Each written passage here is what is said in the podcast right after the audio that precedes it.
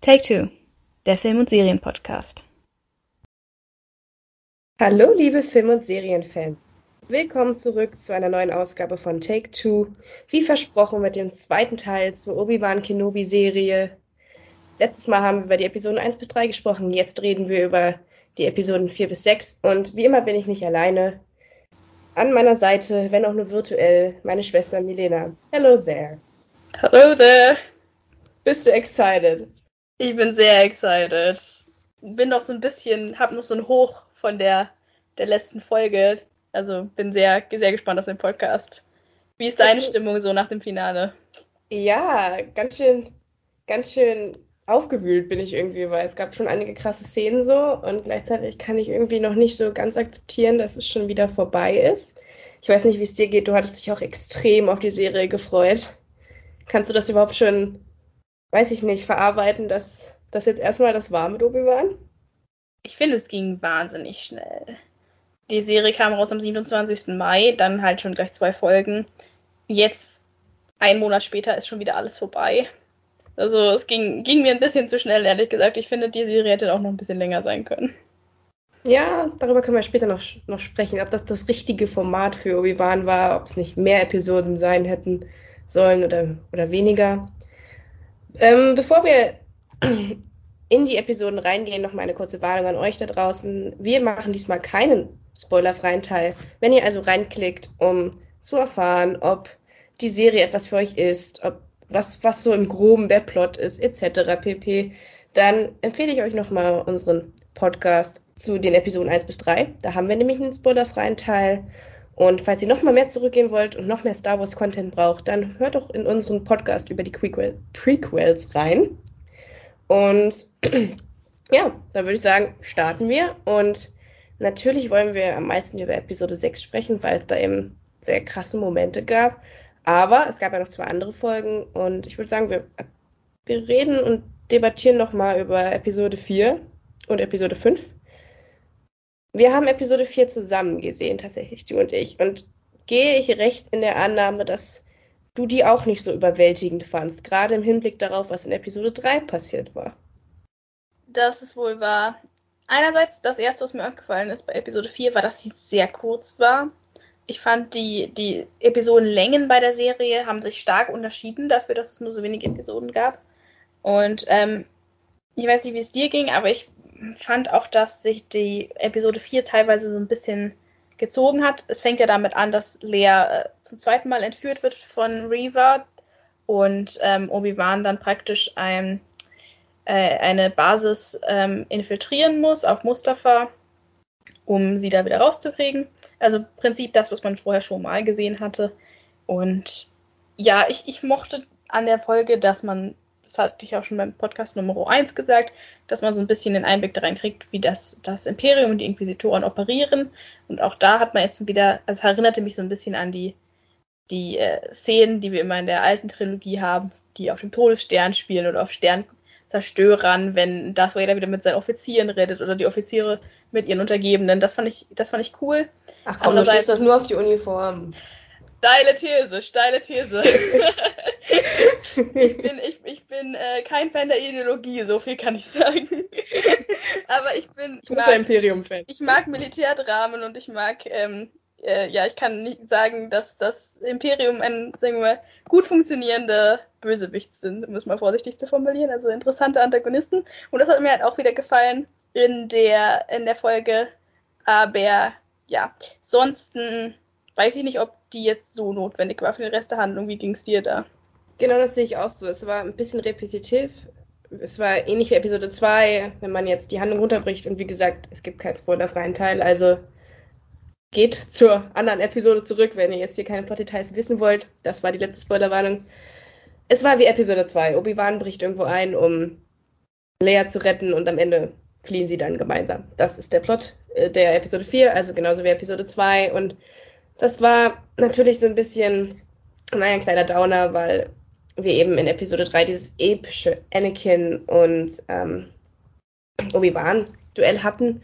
Und dann erwartest du natürlich, dass ähm, jetzt noch was Bombastischeres kommt, aber naja, ist wie beim Theaterstück, wo du dann in der Mitte halt dieses Highlight hast und dann geht es erstmal wieder ein bisschen runter vom, ähm, Spannungsverlauf. Und so war es dann eben auch. Das Freitagsche, das Freitagsche Dreieck. Genau, ja. Auch ich war im Englisch-Leistungskurs. Da haben wir drüber gesprochen. Genau, so das, deswegen war ich ein bisschen underwhelmed, aber es lag eben auch an dem, was davor passiert ist. Was ich ganz cool fand, war ähm, zum Beispiel die Stelle, ganz am Anfang geht es doch damit, dass die beiden in diesem Tank sind. Also sowohl Obi-Wan ist in, am Anfang von Episode 4 in diesem Tank, wo auch Luke drin war und, und Darth Vader eben auch. Und da, die Parallele fand ich ganz cool, so dass sie jetzt hier beide vernarbt sind. Geil.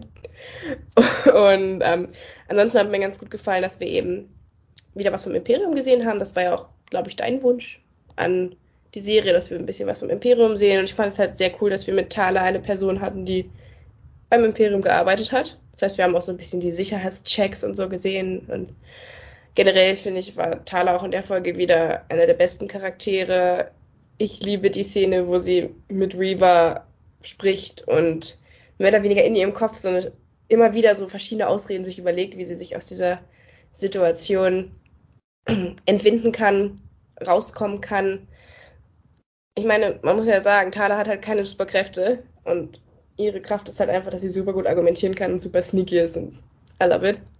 Und ja, was mir sonst noch positiv aufgefallen ist, ist, ich weiß nicht, diese Vermischung von Technik. Also du hast aus den Prequels zum Beispiel diesen Kommunikator, mit dem Thala und ähm, Obi-Wan kommunizieren. Und dann hast du gleichzeitig aber auch schon den Suchdruiden, den wir aus Episode 5 auf Hot kennen, der die ganze Zeit durch die Gänge fliegt und eben versucht, Obi-Wan aufzuspüren. Und ja, wie gesagt, die Episode endet damit, dass Obi-Wan Leia wiederfindet und Talas Tarnung auflegt und sie gemeinsam wegfliegen. Genau, wo jetzt die Frage natürlich wäre, hätte man das dann gebraucht, diese nochmalige Entführung und die nochmalige Rettung, wenn die eigentlich nicht unbedingt was dazu beigetragen haben zum Rest der Handlung. Wobei ich sagen muss, dass die Szene, wo Obi-Wan Lea unter seinem Umhang rausschmuggelt, schon verdammt lustig war. Mit diesem Bart. Warum fällt das niemandem auf? Es, es ist ähm, nicht besonders intelligent gewesen, aber es war lustig. Ja, du erfährst so ein paar Hints auf Reavers Vergangenheit. Also sie deutet so ein bisschen was an, da kommen wir dann gleich zu. Ja, aber alles in allem finde ich schon, dass man die Episode nicht gebraucht hätte. Also man hätte das bestimmt schon irgendwie in Episode 3 zur Episode 5 hätten hinschreiben können, ohne Episode 4 zu machen. Denke. Das hätte man schon hinbekommen, aber, aber gut. So. Dann gehen wir mal weiter zu Episode 5. Ähm, und die war schon spannender. Der Spannungsbogen geht wieder etwas nach oben. Und wir haben einige Höhepunkte, vor allen Dingen der Anfang. Es geht los mit einem Flashback. Was waren deine Gedanken dazu? Hast du dich gefreut, Hayden Christendon zu sehen? Ich muss Als sagen, der, der Fanservice ist stark in dieser Serie. Und die, die Flashbacks waren, glaube ich, das, worauf viele Leute so ein bisschen gewartet haben, gerade als Hayden und Yoon gecastet wurden. Ähm, Wäre es natürlich sehr schade gewesen, wenn man jetzt Hayden zum Beispiel nur die ganze Zeit unter der, der schwarzen Maske gesehen hätte. Dementsprechend hatte ich jetzt nach, ähm, keine Ahnung, nach vier Folgen nicht mehr so unbedingt mit den Flashbacks gerechnet, war aber auch nicht groß überrascht, als sie kam. Hat mich aber jedenfalls sehr gefreut, dass wir so einen kleinen Einblick gesehen haben. Ich weiß, dass du nicht ganz überzeugt warst ähm, von den beiden, was das Alter angeht. Ja, come on. Also Hayden sieht nicht aus wie, wie 20. Nicht so wirklich, nein. Aber es hat mich nicht gestört, nee ist mir halt aufgefallen, aber ich bin eigentlich ganz froh, dass sie nicht versucht haben, ihn zu de-agen. Ich finde das teilweise ziemlich gruselig, wie das heutzutage möglich ist. Insofern damit hatte ich jetzt nicht so ein Problem. Ich muss, ich muss auch sagen, Robert Downey Jr. in äh, Civil War war schon ganz schön creepy, wie sie ihn da jung gemacht haben. Ähm, ich finde das, das auch ein bisschen uncanny, ehrlich gesagt. Insofern ähm, fand, also hat es mich jetzt überhaupt nicht gestört, dass, dass Hayden und Ewan halt nicht mehr so aussehen wie vor 20 Jahren. Was ich schön fand, war, wie dieser Flashback ähm, die Struktur der Folge praktisch bestimmt hat. Ja, so, und dass er aus Darth Vaders Sicht war. Das fand ich auch sehr clever. Ich meine, es waren nicht Obi-Wans Gedanken, es waren, darauf hast du mich netterweise hingewiesen, es waren Anakins Gedanken. Ja, zumindest kam es mir so vor, weil immer oder oft, wenn der Flashback vorbei war, cuttete es dann halt zu Darth Vader und du hast so das, das Gefühl gehabt, dass er praktisch das rekapituliert. Und ähm, die, die äh, Szenen in, in Bezug zueinander setzt. Und das fand ich war ein cleverer Kniff. Und man sieht ja auch, dass, ähm, dass Darth Vader von den beiden auf jeden Fall derjenige ist, der am wenigsten gut mit der Vergangenheit abschließen kann und irgendwie so gar nicht darüber hinweg ist und immer noch ähm, ja, gepeinigt davon ist. Aber dazu kommen wir noch, wenn wir Folge 6 besprechen. Was sehr interessant an den Flashbacks halt auch war, es war kein Flashback nur für den Fanservice. Ich finde schon, dass der was gebracht hat für die Handlung. Also wir haben nochmal gesehen, wo die Schwächen von Anakin liegen und auch die Gefahren für die Zukunft. Und gleichzeitig eben auch, wo die Schwäche von Obi-Wan lag, nämlich das nicht zu erkennen. Ich meine, schon allein wie dieses, dieses Laserschwert-Duell verläuft, hätte Obi-Wan doch Warnung genug sein müssen. Ähm, und stattdessen sagt Obi-Wan halt einfach nur, ja, du bist noch nicht bereit genug, ein Padawan zu sein. Daher kommt dann diese Aggression, die, diese Enttäuschung, die Anakin fühlt in Episode 2, Angriff der Klonkrieger, dass er eben noch nicht bereit genug für die Prüfung ist. Und jetzt sehen wir warum, weil er eben unglaublich aufs Gewinn fixiert ist, weil er unglaublich verbissen ist, teilweise auch sehr aggressiv gegenüber seinem Master, aber vielleicht kämpfen alle Padawans so mit ihren Mastern, das kann ich nicht einschätzen. Aber, ich kann mir ja. das bei Obi-Wan und Qui-Gon nicht vorstellen, ehrlich gesagt, dass sie so aufeinander eingetroffen haben. Ja, zu dem Mal muss ich später noch was sagen. Aber es ist doch was anderes, weil Qui-Gon war eher so, ich nenne ihn immer den alternativen Jedi. und er hatte so ein bisschen andere Ansichten. Obi-Wan ist halt voll der linientreue Jedi, so wie sich halt der Rat der Jedi das so vorstellt. Und deswegen überrascht es mich schon, dass, dass die so aufeinander eindreschen da, aber okay. Ja. Das ist wirklich der archetypische Jedi. Ja.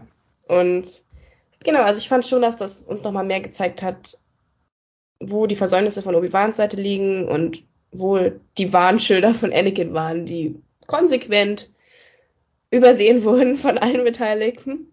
Dieses krasse Geltungsbedürfnis, was Anakin hat, dass er unbedingt anerkannt werden möchte. Er will ja nicht unbedingt äh, Jedi-Meister werden, um Meister zu werden, sondern er will sich halt beweisen. Er will ähm, Lob von seiner Vaterfigur bekommen und Obi-Wan schafft es irgendwie nicht so wirklich, ihm das, diese emotionalen Bedürfnisse zu erfüllen, die er eindeutig hat und ähm, macht es, macht es auch noch ähm, schlechter. Ich meine, seine Kritik ist ja gut gemeint und er hat es wahrscheinlich auch nicht anders gelernt, aber ähm, was Anakin eigentlich braucht, ist positives Feedback. Ja, das habe ich mir auch gedacht und da habe ich mir dann auch überlegt, deswegen war es so einfach für den Imperator, weil der Imperator hat halt nichts anderes gemacht, als Anakin die ganze Zeit Honig ums ums Maul zu schmieren und ähm, ihm Ach, zu sagen. Ach, du hast Hasken umgebracht, egal, kann genau, passieren. Um ihm zu sagen, wie toll er ist. Und Obi-Wan. Du bist heimlich verheiratet, super Sache, Anakin. Und Obi-Wan ist halt konsequent kritisch. Er ist nicht so der, äh, der sein Herz so auf der Zunge trägt und, und ständig irgendwie vor, vor positiven Emotionen überströmt. Das sieht man ja auch, wenn er mit, mit Luke und Lea redet, dass er äh, recht kritisch rüberkommt. Er kann auch also, ganz schön kalt sein, finde ich ja, ja. Obi-Wan. Also das ist vielleicht ein ganz guter Übergang zu, zu Reva, weil ich finde auch, dass er sie krass benutzt in der Episode. Oh, auf jeden Fall. Wir können nochmal zusammenfassen. Reva war tatsächlich einer der Jünglinge. Imaginary High Five für mich an dieser Stelle. Du hast es gesagt. Ich und so kam es dann auch. Gesagt, I called it. Und so war es auch. Und das nutzt Obi-Wan eiskalt aus. Es kommt dann nämlich raus, dass Reva in Wahrheit versucht, immer näher an Darth Vader ranzukommen, um ihn irgendwann umzubringen. Und Obi-Wan nutzt das dann zu seinem Vorteil, manipuliert sie ziemlich hart, um selber zusammen mit Leia und ich weiß nicht, ist es eine Gruppe von Rebellen? Das sind diese Leute, die ähm, die Jedi über den Path ja. rausschmuggeln. Eine Gruppe von Flüchtlingen äh, äh, weiter, weiterzuhelfen und zu entkommen. Und ja, er liefert Reaver dann ziemlich aus. Und das interessiert ihn dann auch nicht wirklich, was mit Reaver passiert. Also, wir waren, hat auch so ich weiß nicht, so seine Momente, wo er manchmal extrem kalt ist und dann, wie wir in Episode 6 sehen, wieder extrem emotional und dumm. Also, naja, schwierig. Ja, man hat ja schon in den ersten drei Folgen immer wieder gesehen, dass er auch durchaus Leute im Stich lassen kann oder sie hängen lassen kann, um halt seine eigene Haut zu retten. Also er hat sich da jetzt nicht gerade aufgeopfert, um anderen Leuten zu helfen. Und ähm, auch in dem Fall, klar, er benutzt Reaver, aber was hätte er auch sonst machen sollen? Er hat keine Waffen, sein einziges Mittel war halt wirklich, sie zu manipulieren und das hat er dann halt auch gemacht. Dann kommt es eben zu einem Laserschwertduell mit Reaver und Darth Vader, was bis dahin das beste Laserschwertduell war der Serie. Davor hatten wir eigentlich nur dieses Duell, was kein Duell war, wo Darth Vader auf Obi-Wan eingehackt hat. Und jetzt kriegen wir tatsächlich mal ein Duell und das fand ich extrem gut choreografiert. Also ich fand einige Moves, die Reaver gemacht hat, ziemlich cool. Aber im Endeffekt hatte sie keine Chance. zwei Sachen dazu. Zum einen finde ich es großartig, wie die Serie es schafft, äh, Darth Vader wirklich als die Bedrohung wieder darzustellen, die er ist in den letzten, also in den drei Originalteilen aus den 70ern und 80ern. Das fand ich sehr beeindruckend von der Inszenierung her, wie er fast schon in so Horrorfilmmäßigen Kamerawinkeln und so eingefangen wird. Fand ich sehr clever. Und äh, zum anderen muss ich aber sagen, dass mir gerade bei Folge 5 wieder einige starke Plotholes aufgefallen sind, die ein bisschen schwer waren für mich zu ignorieren. Unter anderem halt, ja, fand ich dieses ganze Hin und Her nicht besonders klug aufgebaut, wie sie sich dann mit dem Laserschwert durch die Tür gefräst hat, nachdem sie vorher stundenlang versucht haben, das Ding zu stürmen. Also, wenn es ja. so einfach war, warum hat sie es nicht gleich gemacht? Und ähm, zum anderen konnte ich halt auch überhaupt nicht nachvollziehen. Ähm, dann, dann versucht Darth Vader dieses Schiff zu stoppen, was ja auch irgendwie ein krasser Moment ist, wo er dann die, die Macht einsetzt und das Schiff aufzuhalten und du dir so denkst, wow, er ist wirklich der mächtigste Ex-Jedi in der Galaxis. Nur damit dann das kleine Schiff entkommt, weil, keine Ahnung, Überraschungsmoment oder so, das kleine Schiff, das ja eigentlich viel leichter hätte zu stoppen sein müssen, und das, das Letzte, was mich halt am meisten gestört hat, wo ich wirklich nicht drüber hinwegsehen kann, ist, dass Reaver ihre Attacke so schlecht getimt hat. Ja. Also sie hätte einfach fünf Minuten früher angreifen müssen und sie hätte ihn erwischt. Ja, vielleicht hat Obi-Wan ja gar nicht versucht zu manipulieren, sie war einfach nur dumm. sie hatte ja, ja ihre Chance. Sie hätte einfach nur ein paar Minuten früher angreifen müssen und Darth Vader wäre abgelenkt gewesen. Aber stattdessen hat sie gewartet, bis das Schiff weg war. Und dann, dann verstehe ich nicht, wieso sie ihn noch attackiert hat, weil dann war klar, dass sie in einem direkten Duell gegen Darth Vader keine Chance hat. Ja, aber lass uns vielleicht mal mit nochmal über Reva als Charakter sprechen. Wir haben ja gesagt im letzten Podcast über die Episoden 1 bis 3, dass wir glauben, dass Reva noch viel schichtiger wird, dass sie noch eine spannendere Charakterentwicklung bekommt. Und jetzt haben wir ja ihre Hintergrundstory bekommen. Und ich weiß nicht, ich fand, ich fand die Szenen so, wo Darth Vader dann das Duell gewinnt und auf Reaver als zugeht und sie hat dann diese Flashbacks zu ihrer Zeit als Jüngling, weil sie als Jüngling ja schon von Darth, beziehungsweise Anakin zu dem Zeitpunkt noch von, ähm, von Anakin sozusagen niedergestreckt wird und gesehen hat, wie ihre ganzen ähm, Kameraden abgeschlossen, äh, abgestochen wurden.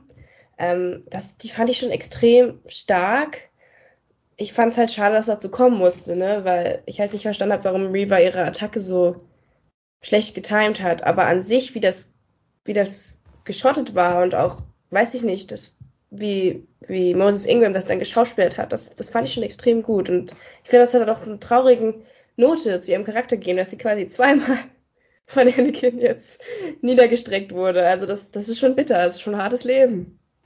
Wir hatten ja auch schon im, im Vorfeld darüber geredet, als Folge 5 rauskam, dass wir beide starke Assoziationen hatten, was die Szene angeht mit den Jünglingen im Jedi-Tempel, die ja dann wirklich aus der Sicht der Jünglinge in dem Fall gefilmt war, mit ähm, Schulschießereien, ähm, die oder Amokläufen an Schulen, wo wir auch ähm, vor nicht langer Zeit einen, einen schrecklichen ähm, an einer Grundschule in den USA hatten.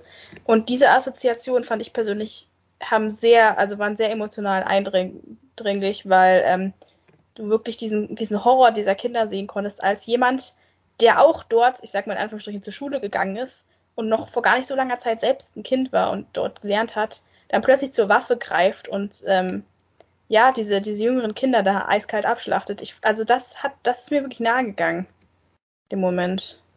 Und ich konnte ja. da diesen Schmerz von, von Riva sehr gut nachvollziehen und dann dieser Horror, als dann diese Person, die ihr das angetan hat, praktisch das Gleiche nochmal wiederholt und wieder auf sie zukommt, konnte man wirklich diese, diese Panik, diese bloß Panik spüren. Also das war, das war eine starke Szene, auch stark geschauspielert. Ja. Und sadistisch wie er ist, sie auch diesmal nicht umzubringen. Beim ersten Mal war es bestimmt nicht, ähm, nicht, nicht seine Ab Absicht, dass sie überlebt, aber beim zweiten Mal hat er sie explizit überleben lassen, nur um sie wieder diesen Moment durchleben zu lassen. Und das, boah, das fand ich schon, also Darth Vader ist wirklich fällt einer der schlimmsten Schurken, die es je auf der, auf der Leinwand gab. Also das fand ich schon verdammt, verdammt krass. Und auch das Reaver hat mir echt leid getan. Er muss sie auch bewusst benutzt haben, weil er hat ja gesagt, er wusste, was ihr, sie geplant hat, was auch, also das wäre das ja nicht dumm, wäre auch äh, ein bisschen ähm, weit hergeholt gewesen, wenn sie ihn jetzt hätte überlisten können. Aber ähm, er hat sie ja trotzdem benutzt und er hat sie bewusst an sich rankommen lassen in dem Bewusstsein, dass sie ihn töten will, weil er wusste, dass ihr Hass und ihr, ihr Bedürfnis nach Rache ihm behilflich sein kann bei der Suche nach Obi-Wan. Also das war schon ganz schön kalt von ihm. Ja. Und auch wo sie, also nur um auf dieses Schulmassaker vielleicht nochmal zurückzukommen, ich fand das auch extrem beeindruckend. Also es hat mich, ich habe mir ist ein richtiger Schauer bei den Rücken rüber gelaufen, als Riva dann auch Obi-Wan gegenüber erzählt hat, da gibt es eine Konfrontation zwischen den beiden innerhalb der Folge, wo Obi-Wan eben auch darauf kommt, dass sie ja irgendwoher Anakin kennen, kennen muss, um, ähm, um zu wissen, dass Darth Vader Anakin ist. Und dann kommt eben dieses, diese ganze Geschichte raus, wo sie dann halt auch sagt, dass sie sich mit Blut äh, von ihren Mitstreiter und Mitstreiterinnen ähm, eingeschmiert hat, um als tot zu wirken und so. Da, da ist mir echt eiskalt über den Rücken gelaufen, weil, weil wir diese Geschichten auch letztens erst wieder bei dem Schulmassaker in, in den USA gehört und gelesen haben. Und deswegen tat mir Reva schon verdammt leid in dem Moment, auch als der große Inquisitor dann reinkam. Und das war quasi dann nochmal noch mal so ein Gut Punch, weil sie dann gesehen hat, okay, der war die ganze Zeit am Leben, Darth Vader hat wirklich alles geplant, er hat das alles manipuliert und eingefädelt und ja, da, da musste ich schon hart, hart schlucken und ich fand Reavers Backstory fand ich echt gut, muss ich sagen. Also ich finde das gut, dass man mal einen Jüngling hat, der das alles miterlebt hat und der dadurch dann auch wieder sehr viel Hass und sehr, sehr viel Trauer in sich trägt und eine, ein, ein Bestreben nach, nach Macht und Rache entwickelt. Also ich, ich konnte mit Reavers Charakter dann durch Episode 5 viel mehr anfangen. Und ja, der große Inquisitor lebt. Das war für alle Leute, die Rebels gesehen haben, keine Überraschung. War jetzt für mich auch keine große Überraschung. Heutzutage kann man ja offenbar relativ einfach einen, einen Laserschwertangriff überleben, der durch, durch den Bauch geht. Ja. Ähm, ja, das ist etwas, was mir nicht so gefallen hat, dass Reaver dann überlebt hat, aber wie du ja zu Recht schon im Vorfeld gesagt hast, es wäre vielleicht ein bisschen zu viel gewesen, beide wichtigen Frauencharaktere in diesem Moment umzubringen in dieser Folge, denn in der, die Folge ist auch die Folge, wo Indira Varma als Thala ihren letzten Auftritt hat.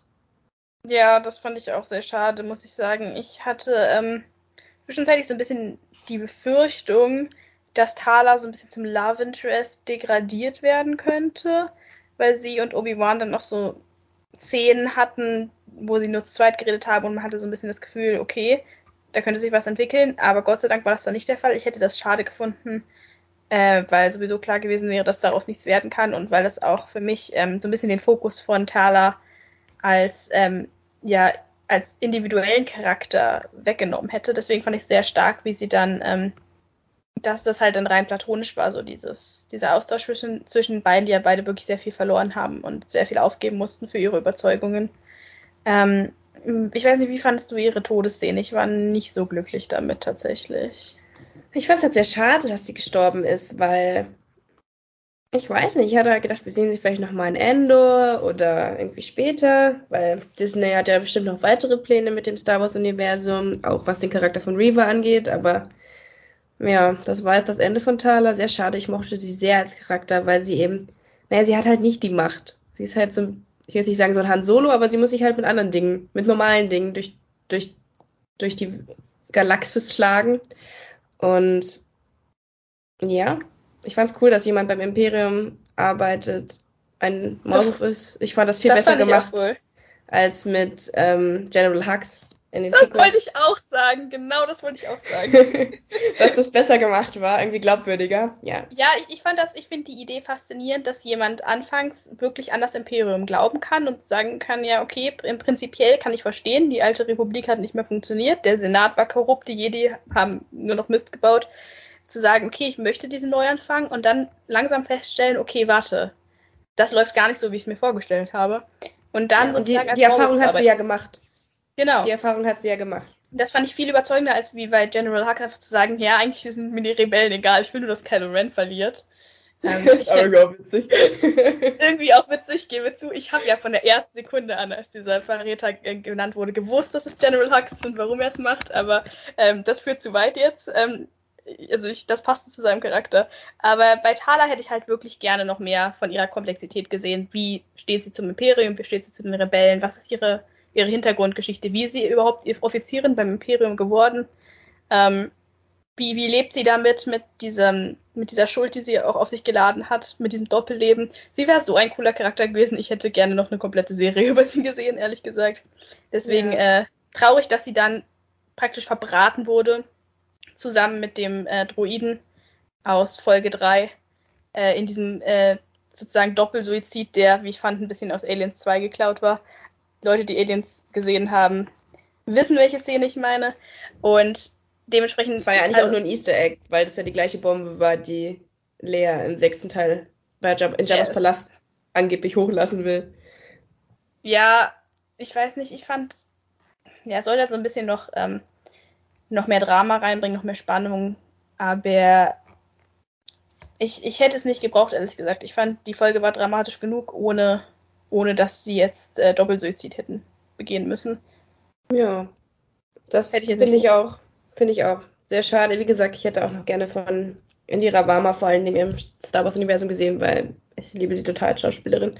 Aber gut. Dadurch, dass Thala dann eben gestorben ist, musste Reva nicht sterben und Reva liegt dann am Ende der Folge etwas verstört im Sand und findet dann dort ein Hologramm, was Bail Organa unglaublich dummerweise muss ich mal wirklich ja. sagen. Es ist wirklich die Folge mit den dümmsten Plotholes. Diese. Es ist halt wirklich so. Und dann lässt es dieser Haja, der wieder auftaucht, der Charakter. Haja. Genau, Haja lässt das dann auch noch liegen und dann kommt, fällt das ausgerechnet Reaver in die Hände und das ist so dumm und so erfährt Reaver dann eben, dass die Familie, die sie schon in der ersten Folge bedroht hat von Owen, tatsächlich doch wichtiger ist, als sie gedacht hat und dass Luke der Sohn von Anakin ist. Und so endet die Folge. Und ja, was bringt weiß sie das? Weiß sie das aus dem, ähm, aus dem Hologramm, dass es das Kind von Anakin ist? Weil ich glaube, sie wusste auch nicht, dass Lea sein Kind ist, oder? Für mich war das nicht so klar, ob sie weiß, also ich meine, es, es wäre logisch, weil sie will ihn ja bestrafen, aber ähm, ich weiß nicht, wie sie das erfahren haben soll. Ja, das, das stimmt. Sie hat ja auch nur so Bruchstücke von, von der Aufzeichnung gesehen. Mich hat das auch verwirrt, weil ich weil ich irgendwie dachte, ja, selbst wenn sie jetzt das Kind umbringt, weil das ist ja dann ihr Plan in Episode 6, da können wir jetzt auch zu übergehen zu Episode 6. Ich denke, zu Episode 5 ist nicht mehr viel zu sagen. Selbst wenn sie das Kind jetzt umbringt, Darth Vader weiß doch nicht, dass es sein Kind ist. Das bringt ihm, weißt du, das, das löst ja überhaupt nichts in Darth Vader aus. So.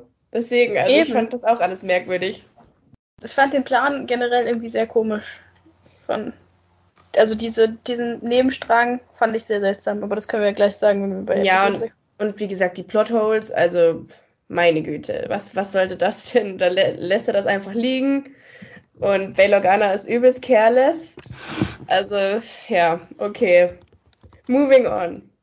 Gehen wir weiter zu Episode 6. Und ich denke, darüber gibt es einiges zu reden. Wir können ja kurz den Reaver-Plot da nochmal abschließen.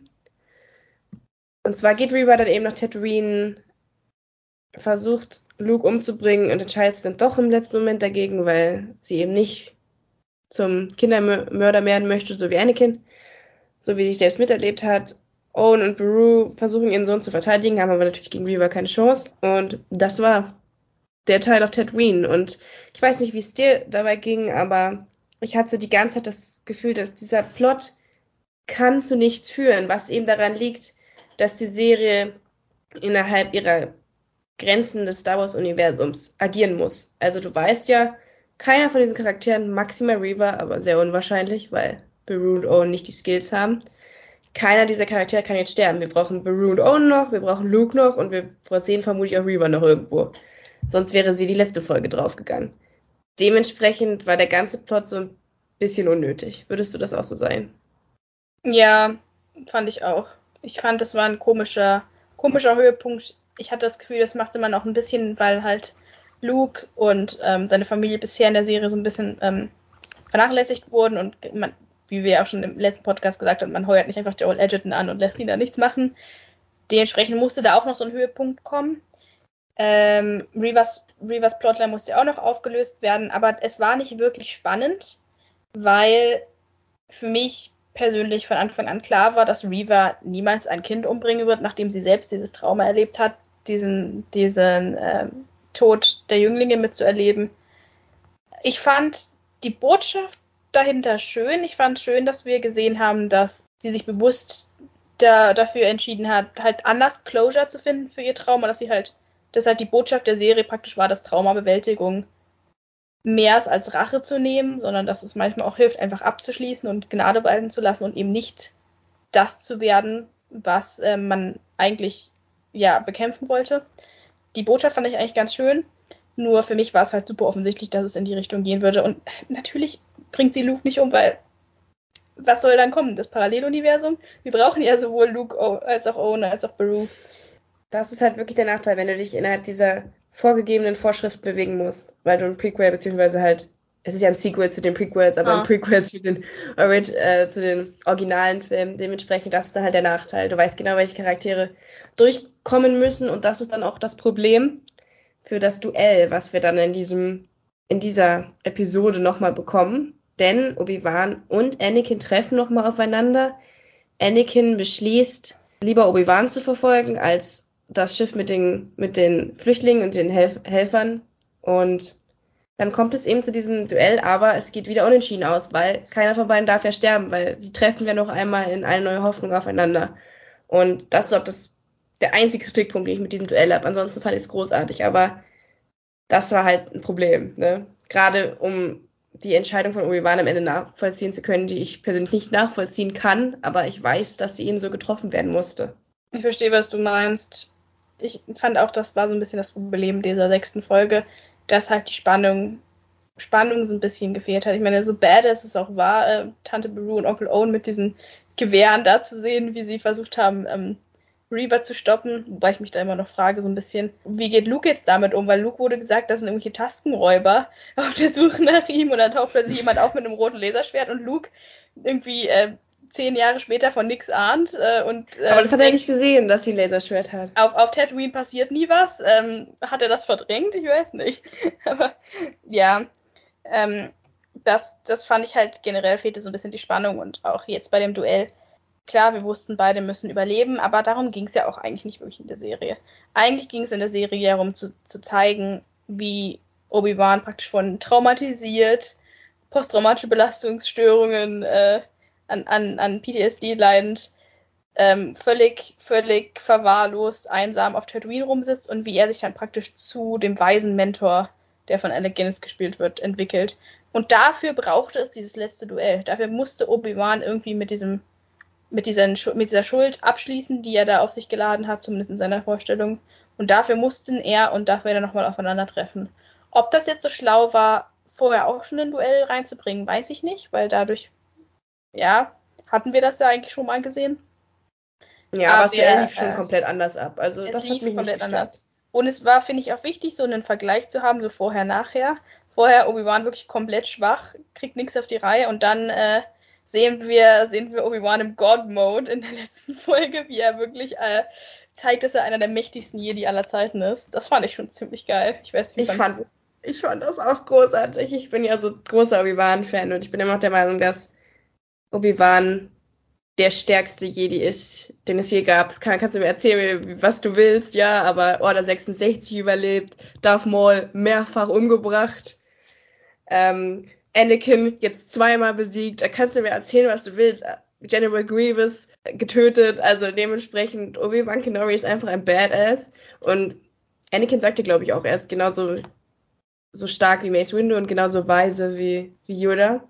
Und da muss ich Anakin tatsächlich mal still zustimmen. Also Obi-Wan mhm. ist ein unglaublich mächtiger Jedi, auch wenn das jetzt vielleicht nicht unbedingt in so in seine DNA reingeschrieben ist wie bei Anakin.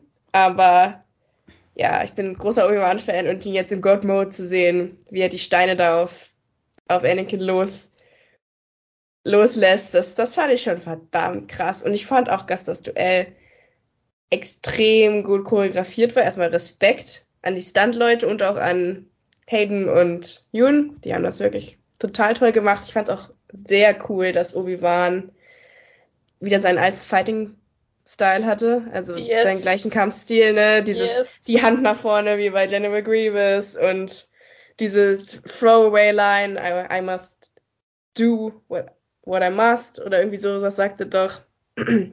Und ja, das fand ich halt, das waren so schöne Callbacks, die ich wirklich gut fand.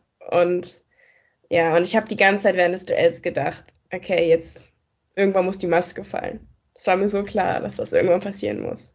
Was waren so deine ja. Gedanken? Ich war auch, also ich muss sagen, ich bin jetzt natürlich noch unter dem Einfluss der letzten Folge, ich sag dir, ähm, aber ähm, für mich ist das eins der geilsten Laserschwertduelle, die wir in Star Wars hier gesehen haben. Und ich hatte da so einen Spaß wirklich. Die ganze Art, wie es strukturiert war, dass wir halt die beiden erst, die erst aufeinandertreffen und Obi-Wan halt wieder kurz davor zu verlieren und dann begraben wird von Stein, so ein bisschen ja, den Higher Ground. Ja, exakt, genau. Genau darauf wollte ich hinaus. Und auch so ein bisschen metaphorisch halt, Anakin versucht seine Vergangenheit zu begraben, ein für alle Mal. Und ähm, Obi-Wan lässt sich nicht begraben. Und ich, was ich auch irgendwie süß fand, auch wenn es mega kitschig war, dass er halt erst praktisch erstickt unter dieser Last, dieser Schuld, die er hat und halt immer wieder diese schrecklichen Momente mit Anakin ähm, über, ähm, vor seinem inneren Auge praktisch sieht, beziehungsweise hört er nur die Stimmen. Ähm, aber dann sieht er Luke und Leia vor sich und zieht daraus diese Kraft, um sich wieder zu befreien und sozusagen diese Ketten zu sprengen, unter denen er leidet und burstet dann so raus aus dieser, dieser Kuhle. Es war kitschig, aber ich fand's süß, okay. ich fand's so cool, wie er dann, wie er dann, ähm, ja, diese, ähm, diese Erinnerung hat an Luke und an Lea und dann raus, rauskommt und sich zurückfightet, weil das ist im Prinzip genau der, der Bogen, den er auch in der der Serie durchmacht. Erst steckt er immer nur ein und verliert die ganze Zeit und dann kommt er wieder, also ein bisschen wie ein Rocky-Film. Und ähm, ja, dann natürlich, wie du gesagt hast, der Moment, der, der auch irgendwie kommen musste, entweder metaphorisch oder halt in dem Fall wirklich dann äh, real, dass dann ähm, Obi-Wan praktisch die, die Maske so aufschneidet mit seinem Laserschwert. Und wir sehen darunter das verbrannte, aber immer noch zu erkennende Gesicht von Anakin auch generell fand ich den Moment so stark, wo ähm, Darth Vader dann ähm, ja immer mehr, immer mehr aus der Puste kommt, immer, immer schwächer wird. Man sieht, wie gebrechlich er eigentlich körperlich ist durch die ganzen Verletzungen, die er hat und so. Und ähm, dass Obi-Wan dann auch in dem Moment sofort das Duell einstellt, ne? Er hätte ihn einfach nur äh, abmurksen müssen, ihm den Gnadenschuss praktisch erteilen. Aber nö, er bricht sofort alles ab. Er ist total schockiert, seinen früheren Schüler so zu sehen generell ist das, ist das total ähm, merkwürdig, den vorher so unbesiegbaren Darth Vader plötzlich so verletzlich zu sehen. Und ähm, alles, was danach folgt, war so ziemlich der beste Content in der ganzen Serie, oder? Ja, auf jeden Fall. Das Gespräch zwischen den beiden, schon allein die Farben im Gesicht. Also du hast die ganze Zeit das Gefühl,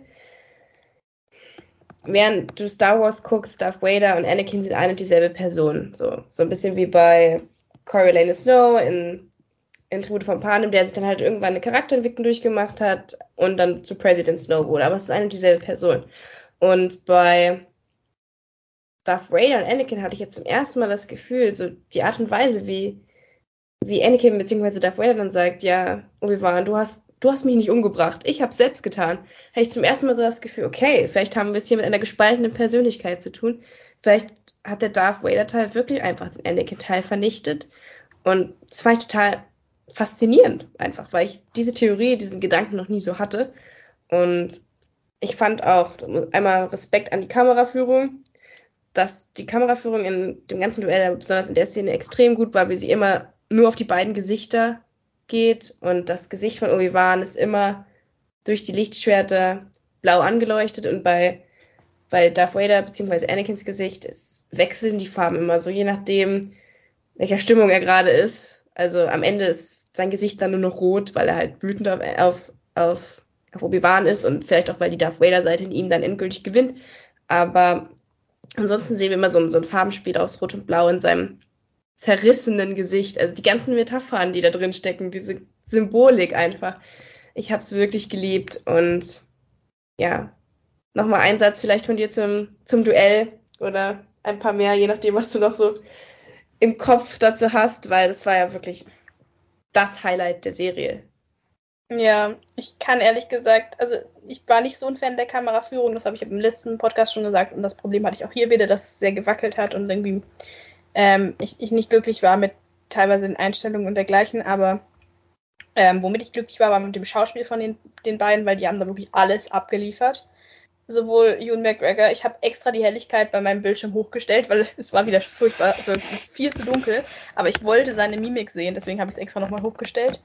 Und ähm, auch Hayden Christensen, muss man sagen, an alle Leute, die ähm, Hayden Christensen gehatet haben in der Prequel-Trilogie. Und das war wirklich auch keine großartige, äh, das war auch wirklich nicht die Performance seines Lebens, die er da abgeliefert hat.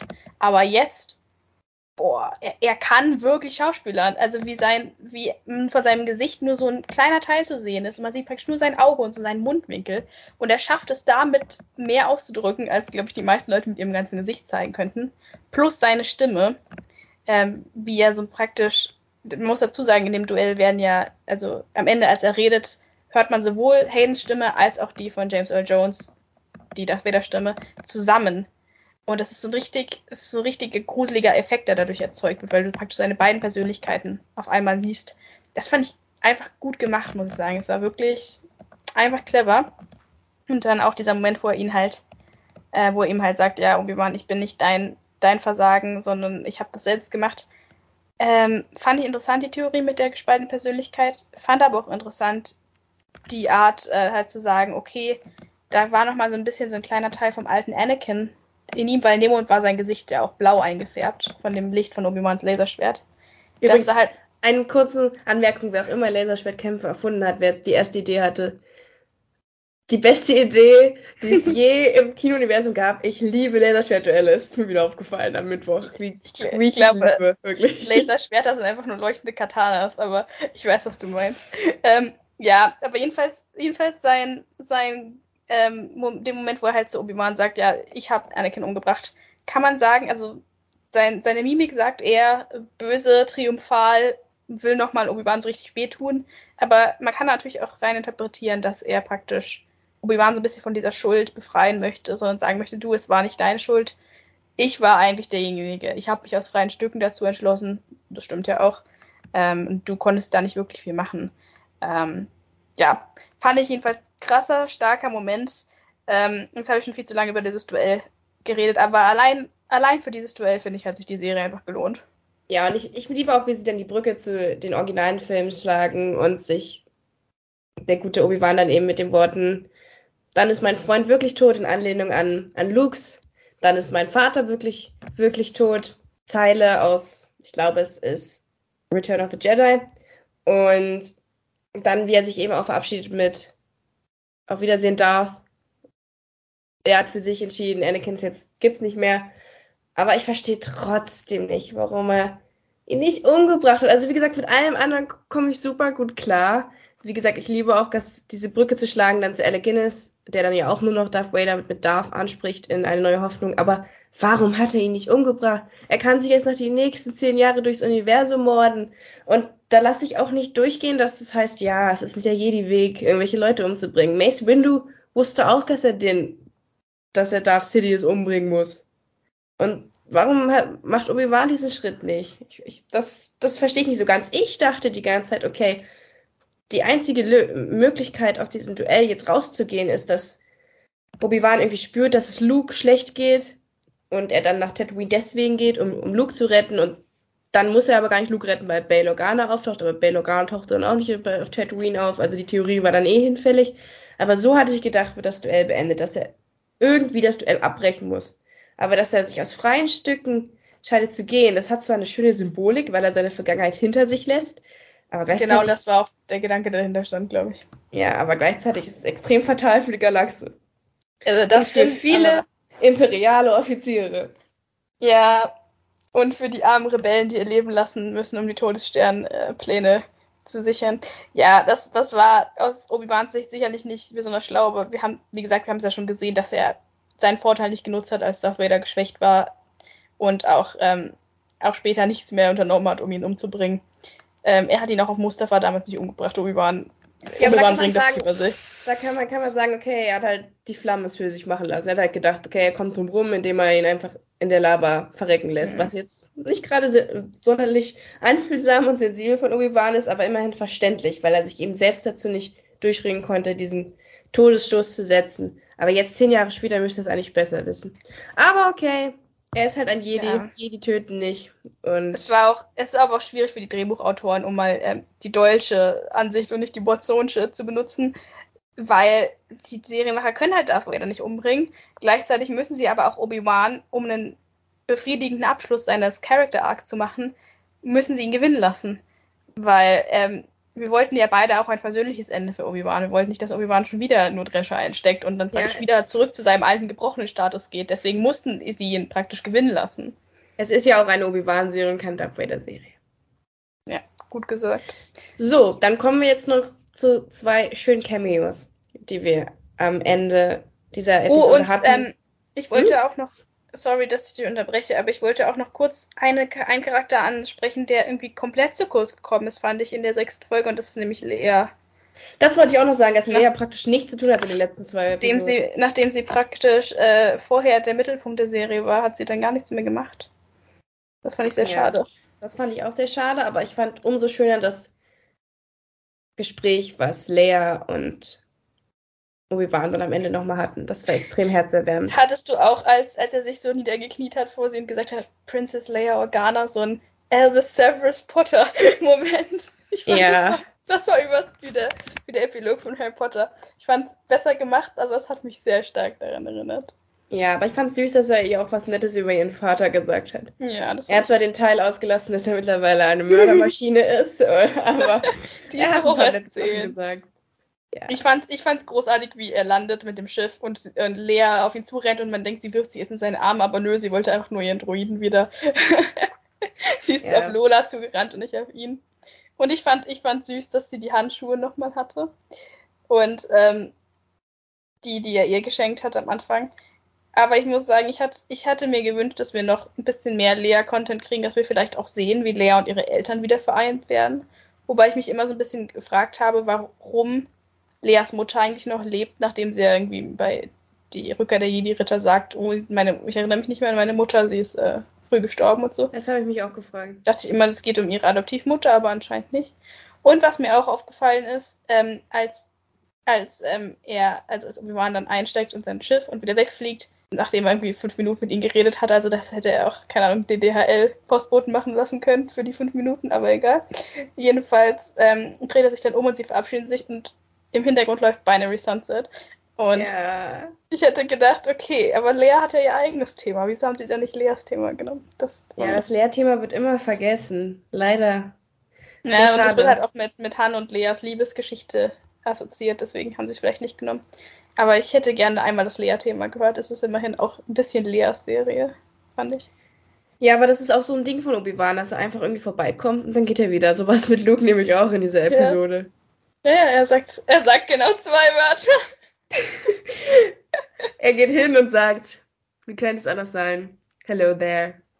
So und haben wir in so haben wir in der Obi-Wan-Serie einmal den originalen Film und einmal in den Prequels ein Hello there. Und ja, ich finde es aber ganz gut, dass dem Zuschauer und der Zuschauerin quasi überlassen wird, wie lange dieses Gespräch jetzt ging. Mhm finde das schön, dass das offen gelassen wurde. Und ja, jetzt lass uns noch mal kurz auf die beiden Cameos ja. eingehen, ja, ja. Die, die, wir auch vorhergesagt haben. Und zwar kommt einmal ein McDermott zurück als der Imperator. Da hast du dich bestimmt auch sehr gefreut, oder? Ja, ähm, ja ich, ich fürchte, ich bin jetzt endgültig als Imperiums-Fan hier enttarnt worden in dieser Folge.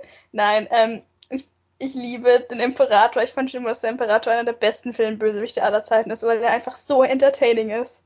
Weißt du, alle anderen Bösewichte sind immer so brooding und aggressiv und irgendwie, man fragt sich ein bisschen, warum machen sie das? Weil sie irgendwie keinerlei Lebensfreude aus ihrem Bösewichtstum zu ziehen scheinen. Nicht der Imperator. Der Imperator lebt und liebt seinen Job und ich liebe ihn dafür. Ich finde ihn so witzig einfach. Und deswegen habe ich mich auch sehr gefreut, dass er wieder da war das war einer der Cameos, die ich, ähm, die ich gecallt habe und wo ich sehr glücklich war, ihn zu sehen. Der war auch sehr sinnvoll, weil tatsächlich ja dadurch, durch dieses Gespräch mit, Imper mit dem Imperator, Darth Vader beschließt nicht weiter, Obi-Wan Kenobi zu verfolgen, weil hm. der Imperator ihn ja so ein bisschen, sagen wir mal, bedroht und ihm an, ans Herz legt, seine Prioritäten zu ordnen. Und natürlich für die Szene dann weggezoomt wird und es kommt der Imperial March. Respekt ja. an die Musikabteilung. Ich bin froh, dass wir dieses wunderbare Stück noch einmal gehört haben. Und das ist ja nicht der einzige Cameo. Ich dachte mir auch, okay, jetzt kriegen wir eine Berater. Kriegen wir jetzt noch den Cameo, den wir eigentlich erwartet hatten? Und ja, wir haben ihn bekommen. Liam Neeson ist nochmal zurückgekommen In er ist nicht mal im Abspann Szene. erwähnt worden. Das fand ich auch merkwürdig. Er, ist nicht, er hat nicht mal. Credits dafür gekriegt, aber ähm, ja. Ich habe von Anfang an gesagt, nachdem äh, Qui-Gon in der ersten Folge nicht aufgetaucht ist, ähm, entweder es gab nur zwei Optionen für mich, entweder er ist die ganze Zeit dabei und Obi-Wan redet halt mit ihm, aber ähm, die Funktion hat ja eine Lea übernommen, oder er taucht ganz am Ende auf und wahrscheinlich hat man Leben auch nicht für mehr bekommen, aber denn, dann muss es halt auch wirklich die allerletzte Szene sein, weil das ist halt so der Bogen, der sich über die Serie gespannt hat. Und ich war sehr happy mit dieser letzten Szene. Ich fand, ich fand es nice. Es war völlig sinnlos, dass Qui-Gon ausgerechnet jetzt beschließt, aufzutauchen und vorher praktisch ähm, sich nicht dazu durchringen konnte, Kontakt aufzunehmen. Aber das ist mir völlig egal, weil einfach diese letzte Szene, wo wir sehen, wie Obi-Wan praktisch in den nicht vorhandenen Sonnenuntergang reitet, mit seinem alten Meister zusammen. Ach, mein Herz. Aber das habe ich gar nicht so gesehen. Ich hatte das Gefühl, Obi-Wan konnte die letzten zehn Jahre keinen Kontakt mit Qui-Gon aufnehmen, weil er nicht eins mit der Macht war. Er hatte sich von der Macht abgekehrt. Und jetzt, wo er wieder Obi-Wan Kenobi ist und nicht mehr Ben, beziehungsweise er ist immer noch Ben, aber jetzt ist er wieder Awesome Jedi Master Obi-Wan Kenobi zusätzlich. Jetzt hat er wieder die Möglichkeit, ihn zu sehen und von ihm zu lernen, weil er jetzt eben wieder in die alten Wege zurück, zu den alten Wegen zurückgekehrt ist. Und so habe ich die Szene interpretiert. Ja, das stimmt schon. Es war wahrscheinlich kein Qui-Gon-Problem, sondern es war wahrscheinlich wirklich ein Obi-Wan-Problem, dass Obi-Wan, wie Qui-Gon ja auch gesagt hat, nicht bereit dafür war, mit ihm zu reden, nicht empfänglich war für die, die Botschaft. Aber ich fand einfach das Ende super schön, weil ähm, wenn man eine Sache über die Serie sagen kann, dass, dass sie eine wirklich guten, sag ich mal, nochmal einen schönen zweiten Abschluss für die Prequel-Trilogie geliefert hat. Und wir wissen alle, dass die Prequel-Trilogie mit dem Dream Team Qui-Gon und Obi-Wan beginnt. Und dass dann die Serie auch damit endet, fand ich, war ein schöner Nord. Und, ich liebe auch die Beziehung zwischen den beiden, weil Qui-Gon, habe ich ja vorhin schon erwähnt, so ein bisschen anders tickt als Obi-Wan, der eher so der klassische Jedi ist. Und trotzdem finde ich es immer schön zu sehen, wie die beiden sich wirklich wertgeschätzt haben. Ich liebe auch die, die Beziehung zwischen den beiden. Und ähm, ja, generell muss ich sagen, dass mir äh, Obi-Wan im Laufe der Serie noch mal ein bisschen mehr ans Herz gewachsen ist. Ich meine, er war ja vorher schon einer meiner Lieblingscharaktere. Aber jetzt wirklich, ich finde einfach seine Charakterentwicklung so schön, wie er einfach, ich sage sehr oft einfach in diesem Podcast, fällt mir gerade auf, wie er im Prinzip immer auf der guten Seite geblieben ist, selbst wenn er noch so viel einstecken musste, trotzdem sich selbst treu geblieben ist und einfach versucht hat, decent, also anständig und ja, ein guter, guter Mensch zu sein und da zu sein für diese Kinder, für die er eigentlich äh, zumindest rechtlich keine Verantwortung hat. Und das, das ging mir einfach emotional sehr nahe. Und Ich ich, muss fand auch sagen- Ewan hat das großartig gemacht, schauspielerisch. Ich war auch sehr emotional, als Ewan McGregor dann im wahrsten Sinne des Wortes weggeritten ist. Das war vermutlich das letzte Mal, dass wir John Williams nochmal gehabt haben bei einem Star Wars Projekt, auch wenn er nur die Titelmusik geschrieben hat, das Titelthema. Und vielleicht- vielleicht auch das letzte Mal, dass James Earl Jones nochmal Darth Vader gemacht hat. Ich, ich meine, die beiden sind 91 Jahre alt. Also die könnten auch mal in Rente gehen. Es ist ein Wunder, dass sie sich nochmal dafür hergegeben haben. Und ich weiß nicht, das hat mich schon sehr sentimental gemacht, das dann zu sehen, wie diese beiden großen Recken nochmal mitgewirkt haben, wie tatsächlich nochmal der halbe Cast der Prequel-Trilogie mit dabei war. Und ja, ich muss auch sagen, das war das letzte Stück, was mich wirklich interessiert hat. Jetzt die anderen Sachen, die jetzt so kommen, die sind sozusagen nice to have, aber was mich wirklich interessiert hat, war, was ist in den 20 Jahren dazwischen passiert. Das war die Zeitperiode, die ich gerne nochmal sehen wollte. Ich persönlich bin jetzt nicht so ein Fan von der Idee, vielleicht nochmal ein Prequel zu den Prequels zu machen. Und jeder weiß, der schon die anderen Podcasts mit uns über Star Wars gehört hat, dass ich kein großer Fan von den Sequels bin. Das heißt, dazu irgendwelche Spin-off-Stories interessiert mich auch nicht so wirklich. Und zu den originalen Filmen kann man keine machen, weil die Schauspieler schon zu alt sind. Dementsprechend war das so das Beste, was ich noch bekommen konnte. Das hat so meine, meine Star Wars-Reihe komplett gemacht. Und ja, das macht mich auf der anderen Seite aber auch ein bisschen traurig. Aber mal sehen, vielleicht kann mich ja Endo auch catchen oder die Ahsoka-Serie. Da kommt ja noch einiges aus dem, aus dem Star Wars-Lager. Bist du also nicht böse, dass wir jetzt nur so einen etwas kleineren Ausschnitt bekommen haben und nicht die komplette Lo Lebensgeschichte des Obi-Wan Kenobi, die wir eigentlich ähm, gedacht haben, die kommen würde? Ja, also ich hätte ich hätte gerne noch ein paar mehr Episoden gesehen. Also ich finde, sechs ist eine merkwürdige Anzahl. Es ist eigentlich zu viel für eine Miniserie und gleichzeitig auch zu wenig für eine richtige. Also so zehn Episoden hätte ich, hätte ich gerne mitgenommen. Da hätten wir dann auch vielleicht verschiedene Abenteuer von Obi-Wan mal, mal leben können. Keine Ahnung, eine Folge, er mit Onkel Owen irgendwo hin muss, weil, weil Luke entführt wird. Oder dann die nächste Episode, wie er mit Leia irgendwas machen muss. Keine Ahnung, ob das möglich gewesen wäre zu realisieren. Vielleicht dann auch eine Folge zu seiner Vorgeschichte. Das hätte mir auch gut gefallen, aber alles in allem bin ich, bin ich zufrieden mit dem, was ich bekommen habe. Es ist schon mehr, als ich erwartet hatte. Und ja, was ich dich jetzt, was ich gerne noch von dir wissen möchte, ist, wie würdest du die Serie jetzt insgesamt einordnen? Würdest du sagen, dass sie den Star Wars Canon eher bereichert oder eher zerstört hat? Weil es gibt schon viele Fans, die mit dieser Serie hadern und für sich beschlossen haben, sie nicht als Canon anzuerkennen. Hm. Also wenn jemand dem Podcast zuhört, der ähm, egal welchem Lager angehört, würde ich mich sehr für Feedback interessieren, aber vor allem für, für, von Leuten, die sagen, dass sie die, ähm, das nicht als Canon anerkennen, weil für mich das ein bisschen schwierig nachzuvollziehen. Ich bin sicher, es gibt gute Gründe dafür, aber ich persönlich äh, fand es mal eine absolute Bereicherung. Ich mochte, wie gesagt, Obi-Wans Figur vorher schon. Ich finde, sie wurde jetzt noch komplexer, wurde noch mehr äh, abgerundet, dadurch, dass wir auch so einen kleinen Blick in seine Vergangenheit gesehen haben. Ja, ich fand, es war, ich fand, es war äh, total schön, dass es praktisch so nochmal so das fehlende Puzzleteil war zwischen den Prequels und der Originaltrilogie, dass beides so ein bisschen verknüpft, das so ein bisschen äh, und noch erzählt, warum, also bestimmte Ungereimtheiten, auch wie zum Beispiel, dass halt Obi-Wan Darth Vader als Darth anspricht und so, wie das dazu gekommen ist und so. Und da fand ich, haben die Serienmacher sich wirklich was überlegt und sich wirklich hingesetzt und gefragt, wo können wir ansetzen ähm, was ist noch vielleicht ungeklärt? Wo gibt es noch offene Plot-Threads, die man beenden kann? Und haben das wunderbar gemacht. Und ich finde auch. Äh, insofern fand das, hat es für mich gut funktioniert. Ich finde auch, dass sie wirklich viele Lücken geschlossen haben. Natürlich, zwangsläufig haben sie auch einige gerissen, das muss man ganz klar sagen. Also zum Beispiel die Art und Weise, wie Lea reagiert in Episode 4, passt nicht so wirklich dazu, wenn sie Obi-Wan schon auf einer persönlicheren Ebene zuvor kennengelernt hat. Also da, da verstehe ich schon den Ärger, dass, dass das nicht so ganz nachzuvollziehen ist. Aber ich denke, alles in allem ist doch das Beste, was, was du hättest machen können, ohne jetzt zu versuchen, an der originalen Trilogie irgendwie rumzuschrauben. Das wollen wir nicht nochmal sehen. Also insofern bin ich, bin ich sehr zufrieden mit dem, was ich bekommen habe. Und ich war auf jeden Fall sehr nostalgisch. Und ich bleibe auch bei meiner Bewertung von acht Sternen. Ich fand das wirklich gut.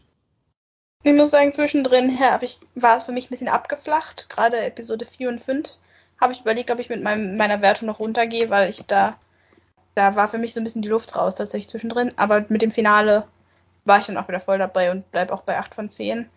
Klar ist es objektiv qualitativ, qualitativ nicht unbedingt die beste Serie, die ich je gesehen habe. Wie gesagt, man sieht es ein bisschen dass es eben kein Kinofilm ist, sondern eine Serie, was das Budget angeht. Wie gesagt, kein Fan der Kameraführung und auch nicht wirklich Fan der Beleuchtung. Aber das ist mir ehrlich gesagt nicht so wichtig. Für mich war der, der war die Charakterentwicklung das Wichtigste und die fand ich wirklich gut gemacht. Also 8 von 10. Das ist doch ein schönes Schlusswort. Wir kamen auf unsere Kosten. Wenn ihr zufrieden seid mit unserem Podcast, dann lasst uns doch bitte ein Abo da. Ihr könnt uns auch gerne anschreiben. Die E-Mail ist verlinkt auf der Website auf, auf der offiziellen Seite bei Spotify und Co. Und dann sehen wir uns zu einer weiteren Folge in der nahen Zukunft. Und dann bleibt mir nur zu sagen, danke, dass ihr reingehört habt und ich freue mich auf die nächste Folge. Das war's schon wieder mit unserer aktuellen Folge. Take Two ist ein Podcast, der über Acast vertrieben wird. Das Logo wurde mit der App Logopit Plus designt. Die Klappe im Intro und Outro stammt von der Website freesound.org. Unser Content wurde mit Hilfe des Programms Audacity geschnitten und überarbeitet. Wenn ihr Wünsche, Fragen oder Anregungen an mich und Milena habt, dann schreibt uns doch einfach eine Mail an take22 at web.de, alles zusammengeschrieben. Danke für euer Interesse und bis zum nächsten Mal.